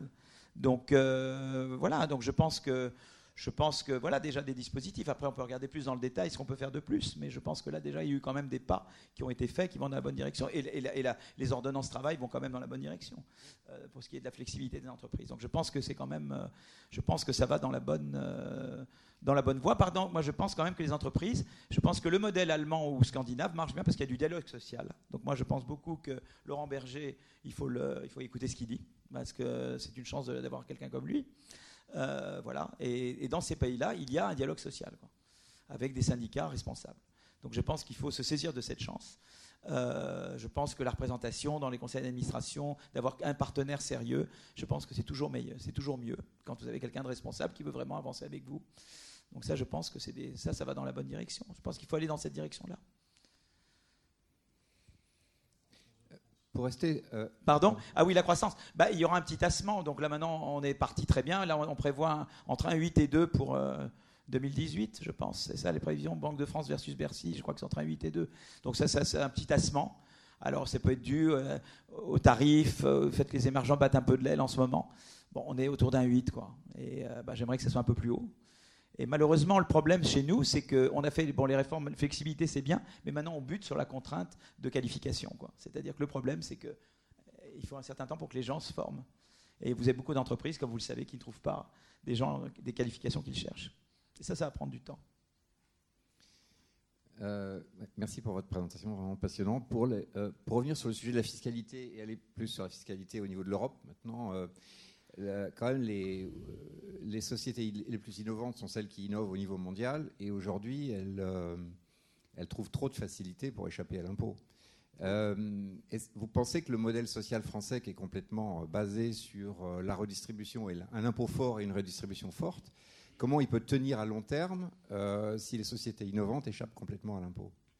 Bah, je pense que, je pense que c'est important de, bah, toute la lutte contre les paradis fiscaux, la fraude fiscale, etc. Je pense que ça, c'est une action qu'il faut mener. Je pense que c'est important. Et contre le dumping fiscal en Europe, je pense que c'est important. Voilà, ça, je crois, c'est tout ce que je peux dire, c'est qu'il faut vraiment qu'il y ait vraiment une base d'accord minimale là-dessus, quoi. Euh, effectivement. Euh, mais je pense que dans la mesure où on baisse l'impôt, en France, le problème qu'on avait, c'est qu'on était inaudible en matière fiscale européenne parce que nous avions un système délirant. Donc maintenant qu'on aligne notre système fiscal sur des pays euh, d'Europe du Nord, etc., ou rénans, on a beaucoup plus une et qu'on fait des réformes structurelles, on retrouve une voie en Europe. Donc je pense qu'on était inaudible en Europe, maintenant on devient moins inaudible en Europe. Je pense qu'on pourra pousser davantage ces dossiers grâce aux, réformes structurelles que nous faisons. Oui, bonsoir. Oui, une question, je sors un tout petit peu du cadre français. Je reviens sur euh, les différents stades d'innovation. Pensez-vous que les institutions politiques chinoises, qui autorisent bien le rattrapage d'innovation actuellement, seront un blocage complet quand il faudra passer au second stade d'innovation Oui, alors c'est peut-être pas complet, je dirais pas. Euh, eux, alors eux, ils ont l'espoir que sans rien changer à leur système politique, ils arriveront à devenir pleinement une économie d'innovation. Bah, écoutez, on verra. Euh, moi, je suis pas, je suis pas dogmatique. Hein. Euh, je sais que pour l'innovation, il faut de la concurrence et il faut une certaine euh, liberté académique, academic freedom. Voilà, il faut de la liberté. Voilà. Sans liberté, on ne peut pas créer de grandes choses. Euh, donc ça, c'est des conditions, ça aide. Alors, je, quand je ne sais pas comment ils arriveront à avoir une vraie législation de concurrence. Le problème là-bas, c'est que vous avez concurrence entre dirigeants des régions. Ça, ils ont un système de ce qu'on appelle en anglais yardstick competition. Ce n'est pas la vraie concurrence, c'est de la concurrence en comparant les performances. Euh, mais ils n'ont pas vraiment de bonne concurrence au sein des, des provinces puisque vous n'avez pas de pouvoir judiciaire indépendant. Donc euh, on ne peut pas avoir une bonne législation de concurrence. Or on sait que la concurrence est un levier de l'innovation, de la croissance par l'innovation, parce qu'on innove pour échapper à la concurrence. C'est euh, voilà, c'est comme ça. Le MIT, Harvard, ils innovent beaucoup parce que Harvard et MIT font à la fois concurrence, même s'ils coopèrent beaucoup. Euh, c'est très important d'avoir la concurrence. Donc là, ils ont ça en Chine, ils n'ont pas, pas beaucoup. Et, la deuxième chose, c'est la liberté académique, c'est-à-dire qu'il faut qu'ils attirent des chercheurs. Alors évidemment, alors eux, le pari qu'ils font, c'est que dans les sciences exactes, les gens se moquent de la liberté. C'est un peu les paris que les Russes faisaient quand ils avaient Novosibirsk. On Novosibirsk, on peut faire tout ce qu'on veut, mais il ne faut pas parler dans le reste de la société. Moi, j'y crois pas trop. J'y crois à moitié, quoi. Vous voyez ce que je veux dire? Et je pense aussi que c'est une taxe. Les gens, les chercheurs aiment être libres. Point. Ils aiment vivre dans un environnement où ils sont libres. S'ils sentent que s'ils vont d'un endroit à un autre, on va les monitorer, on va les embêter, je pense que c'est comme une grosse taxe sur les chercheurs. Alors c'est vrai qu'ils mettent énormément d'argent et que leur pari, c'est que la, quantité d'argent qu'ils vont mettre là-dedans va compenser pour ça. Mais moi, je pense que quand même, ça ne veut pas dire qu'ils innovent pas. Ils font des innovations, mais ça reste des innovations incrémentales. Il n'y a pas d'innovation fondamentale pour le moment. Bonsoir. Merci beaucoup pour cette conférence, c'était très intéressant. Euh, je voudrais parler de l'économie du partage et notamment l'ubérisation. On a vu, on parle beaucoup de cette économie qui se, développe et notamment euh, la flexi-sécurité et le problème d'assurer tous ces travailleurs, euh, notamment le cas que ce soit chez Uber. quel rôle doit jouer l'État et comment peut-il agir là-dessus? Bah, c'est pour ça qu'il fallait nationaliser l'assurance chômage. Je pense que ce que proposait Macron, je ne sais pas ce qu'il va arriver à faire, mais ce qui était proposé de nationaliser l'assurance chômage devient très important. Parce qu'il faut que tout le monde, et, que n'importe qui qui travaille, euh, ait le droit à une protection sociale et à une assurance, euh, une assurance chômage et puis une assurance euh, tout court, quoi. qu'il ait accès aux services de santé, etc. Quoi. Que qu'il soit indépendant ou pas indépendant, il faut que ça couvre tout le monde. Donc là, il faut universaliser le système de protection. Je crois que c'est fondamental. Je crois surtout dans un système comme ça où les gens deviennent auto-entrepreneurs, passent de l'un à l'autre, il faut universaliser l'accès aux, prestations et, à l'assurance, santé, chômage, etc. Je pense que je c'est fondamental. Mais c'est pas la même chose que quand même que le, revenu universel, voyez. Parce qu'il faut quand même euh, pousser les gens à, se former et, à rebondir sur un travail. Donc il faut le faire d'une manière où, où on, voilà, on surveille, on voit que vous travaillez, on voit que vous vous formez, et on vous, voilà, quoi, vous devez rendre des comptes. Quoi. C'est, je crois, dans une économie, pas d'assistanat, mais de, où on, on, aide, on aide pour que les gens agissent. Alors il y a des gens qui sont handicapés, qui ne peuvent rien faire, ça évidemment, là, il faut une protection. Mais sinon, les, gens, ça doit être fait d'une manière qui est pour les insérer dans la société. Vous voyez, c'est ça, c'est ça l'idée. C'est l'idée d'inclusion, c'est je ne te donne pas des subventions pour que tu t'exclues de la société. Je, t'aide pour que tu t'inclues dans la, dans la société. Tu peux t'y inclure par l'école, par le travail, etc. C'est dans cet esprit-là qu'il faut le faire. Bonjour. Euh, force est de constater que euh, la flat tax pour laquelle vous avez milité et l'augmentation de la CSG ont eu pour conséquence, in fine, de, ben, de détaxer le capital et de taxer plus le travail. Est-ce que cela vous semble aller dans, le bon sens, c'est-à-dire dans le sens de la réduction des inégalités? Euh, de toute façon, je ne pense pas en termes de capital-travail. D'abord, le capital, vous savez, il y a beaucoup de gens qui ont des, qui ont des, parts dans les, enfin, voilà, dans l'entreprise. Il y a des, des gens qui, il n'y a pas que les gros qui possèdent les entreprises. Donc déjà, ça, c'est une chose qu'il faut garder à l'esprit.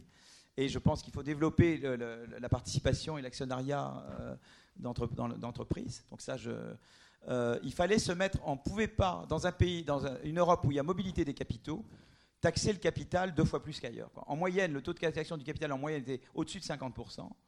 Euh, alors qu'il est de 30% ou d'en dessous de 30%, 25%. Je parle des revenus individuels du, capital ailleurs. Donc ça, c'était une. La deuxième chose, c'était c'est que il n'y a aucune raison, il n'y a aucune théorie qui dit qu'il faut taxer le capital et le travail de la même manière. C'est totalement faux. Euh, d'ailleurs, Atkinson, Stiglitz, qui ne sont pas connus pour être des, des affreux réactionnaires, euh, c'est eux qui ont théorisé. La, Bible en, économie fiscale, c'est Atkinson Stiglitz. D'accord. Tony Atkinson est décédé l'an dernier. Joseph Stiglitz, vous voyez ce qu'il écrit. Euh, il vous explique très bien pourquoi le capital et le travail ne doivent pas être taxés pareil, parce que le capital, c'est de l'épargne qui, vous avez épargné sur les revenus du travail. Donc c'est déjà, vous avez déjà été imposé, et puis on réimpose l'épargne. Et puis on sait que ça a des effets sur, sur les décisions intertemporelles d'épargner ou de consommer. Donc il y a toutes les théories sérieuses vous diront qu'il ne faut pas taxer le capital comme le travail. Donc ça doit être taxé différemment. Comment le taxer? Ben, L'idée c'était de faire simple, et comme dans des pays qui marchent, qu'est-ce qu'on fait? On prend comme modèle les pays scandinaves, qui sont les pays les moins inégalitaires au monde, et on analyse notre taxation sur ces pays-là. je trouve que c'est pas mal. L'important, c'est d'avoir aussi le volet flexi-sécurité, c'est d'avoir, euh, c'est évidemment en même temps de revoir les niches fiscales et de les réévaluer, mais l'idée, c'est de s'aligner sur ces pays. Mais en France, on avait des trucs délirants. Il y avait des taxations, des taux. En fait, au total, quand on additionnait l'impôt sur la fortune, les, les, taxations sur les plus-values fictives, etc., il y avait des taux marginaux au-dessus de 100%. C'était délirant. dire il n'y avait aucune raison. Pour un pays qui, revient, qui reste quand même avec une mobilité sociale très faible, donc c'est-à-dire que le système ne marchait pas bien. Quoi. Et, donc, je, pense que c'est bien d'aligner notre fiscalité sur les Suédois, mais en même temps, d'avoir tous les autres leviers de mobilité sociale. C'est-à-dire de dire, je vais faciliter le retour à l'emploi, je vais avoir un système éducatif très ouvert et de formation professionnelle très ouvert, et je vais avoir tous les autres leviers qui va, qui va faire redémarrer l'ascenseur social. Voyez ce que je veux dire? Et c'est une autre vision. Euh, voilà, c'est la vision scandinave de la mobilité sociale. Mais c'est des pays qui, finalement, au total, ont plus de mobilité sociale, un Gini plus faible que chez nous, bien qu'ils ont le système fiscal que je vous ai donné tout à l'heure. Voilà. Pour, compléter ma question, oui. dans, un, monde justement où l'économie est mondialisée, pardon, dans un monde où l'économie est mondialisée, que les capitaux sont souvent aussi étrangers, oui. est-ce que justement le fait de taxer, enfin, de, de, détaxer le capital par rapport au travail, est-ce que vous ne prenez pas le risque que l'argent reparte à l'étranger, là où dans le travail C'est pas ce qui se passe. Vous voyez, les Suédois, je vais dire, la réforme suédoise, c'était très intéressant. Ils ont, au début des années 90, ils avaient un système fiscal comme le nôtre avant. Et ils ont mis le taux maximum sur le revenu du travail à 57%, il était à 90%, taux marginal maximum. Et ils ont mis une flat tax sur les revenus du capital. Qu'est-ce qui s'est passé? Il y a eu beaucoup de gens qui, qui n'entreprenaient pas sont mis à entreprendre. Parce qu'il y a un truc qui s'appelle la courbe de l'affaire. Je ne sais pas si vous avez entendu parler. Bon, ils étaient vraiment du mauvais côté de la courbe de l'affaire. En fait, ce qui s'est passé, c'est que d'abord des gens sont venus, et puis des gens sont mis à faire des choses qu'ils ne faisaient pas.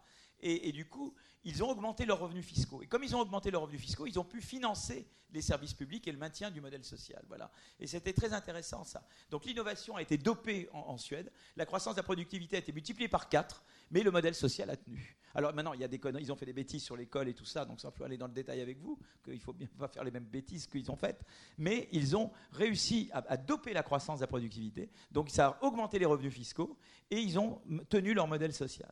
Et, euh, et, ça, voilà. Donc moi, j'aimerais, si on pouvait faire aussi bien, ça serait formidable.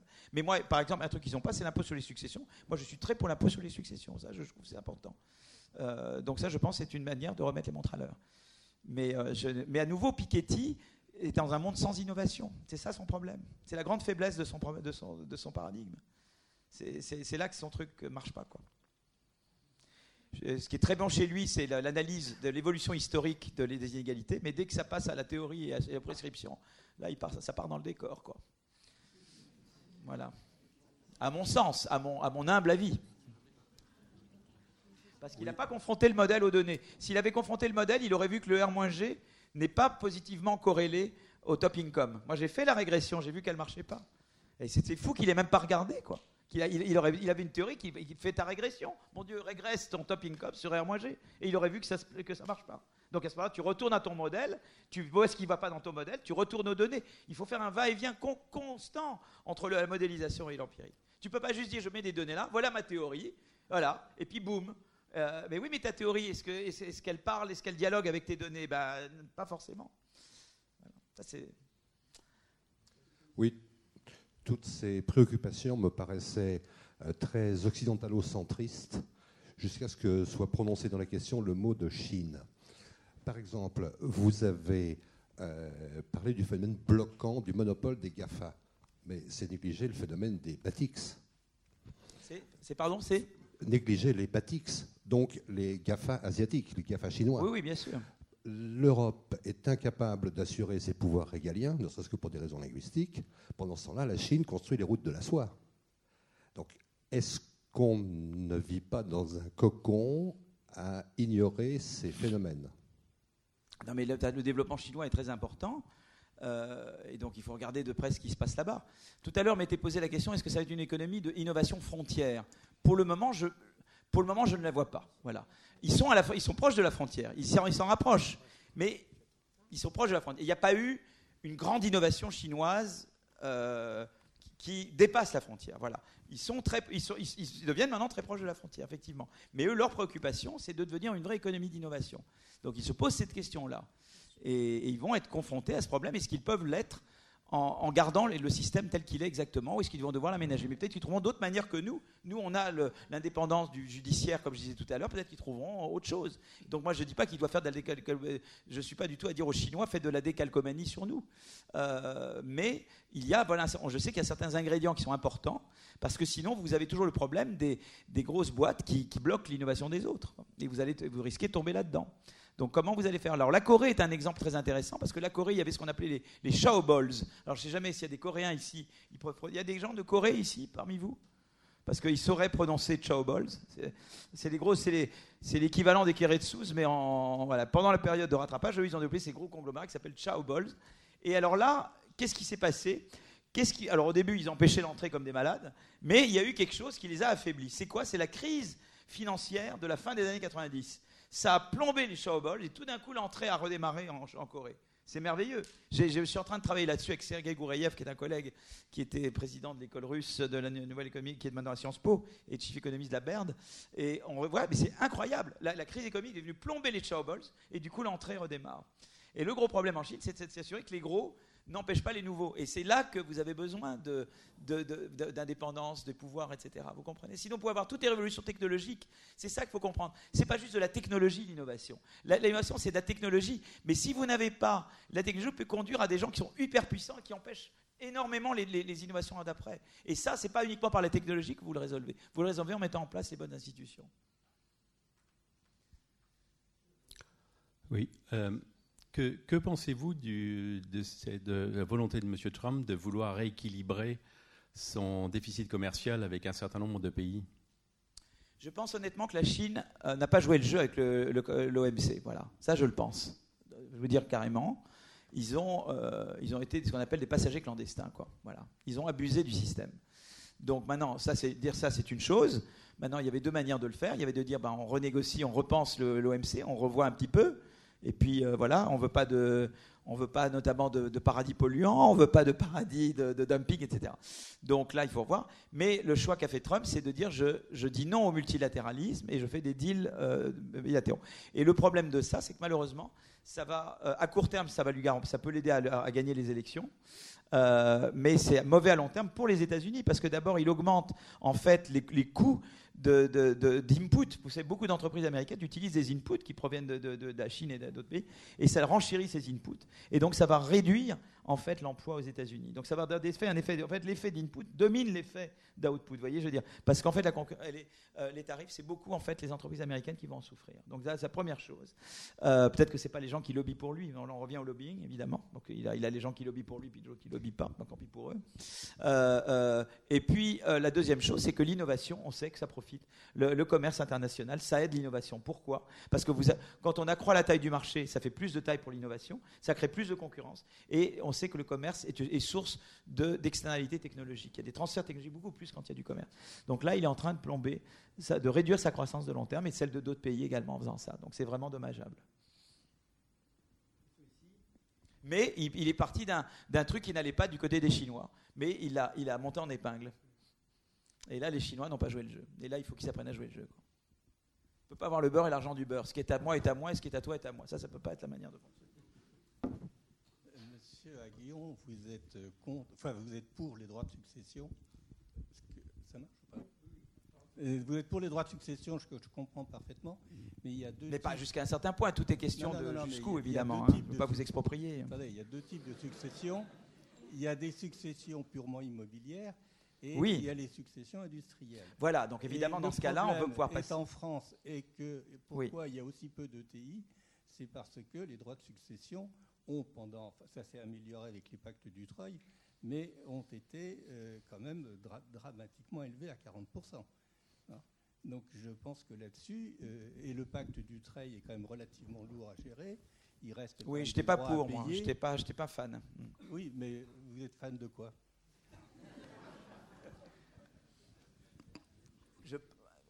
D'abord, il faut, je pense qu'il faut réévaluer comment on le, voilà, comment on le fait. Je pense qu'il faut, il faut être progressif. Effectivement, ce qui est business, et, ça, il faut exonérer, en, tout cas, aider. Si c'est transmission d'entreprise, il faut l'aider, évidemment. Euh, si c'est patrimoine immobilier au-delà d'un certain montant, etc., ben il faut, voilà, il faut peut-être. Mais l'idée, c'est de le faire à, neutre, au niveau neutre. Moi, je ne suis pas pour partisan d'augmenter globalement. Donc, c'était l'idée d'introduire peut-être un petit peu, de peu plus de progressivité à, à, truc, à, à rendement égal, quoi, éventuellement sur les parties surtout immobilières. Mais ça, c'est à regarder. Hein. J'ai pas proposé, j'ai dit on peut étudier, mais je n'ai pas. Voilà, c'est pas. C'était pas pour arriver à quelque chose de, fondamentalement. Pardon? Ah, je pense beaucoup aux entreprises. Oui. Oui, tout à fait. Non, non, mais là-dessus. Et puis là-dessus, j'ai pas de, de, position dogmatique. Et d'ailleurs, quand je dis je réévalue, il se peut très bien qu'on réévalue, on considère que les choses doivent être gardées, qu'elles sont très utiles, et donc il faut les garder. Quoi. Donc, euh, donc je pense. Mais si vous voulez, il y avait un problème. Ça revient toujours à l'histoire de la note, c'est-à-dire que à partir du moment où on disait les minima sociaux doivent être mis sur le tapis, et je suis d'accord. Tu ne peux pas dire en même temps, tout le reste, je ne, touche, je ne, regarde pas. Au moins, on peut évaluer, regarder ce que ça a donné. Simplement pour avoir une idée de ce qu'on est. C'est comme passer une radiographie, quoi. Vous voyez ce que je veux dire? Comment on est, quoi. Voilà. Vous voulez réformer l'État, il faut regarder toutes les, dimensions, et on verra que beaucoup de choses sont très bien et qu'on veut les garder ou les améliorer.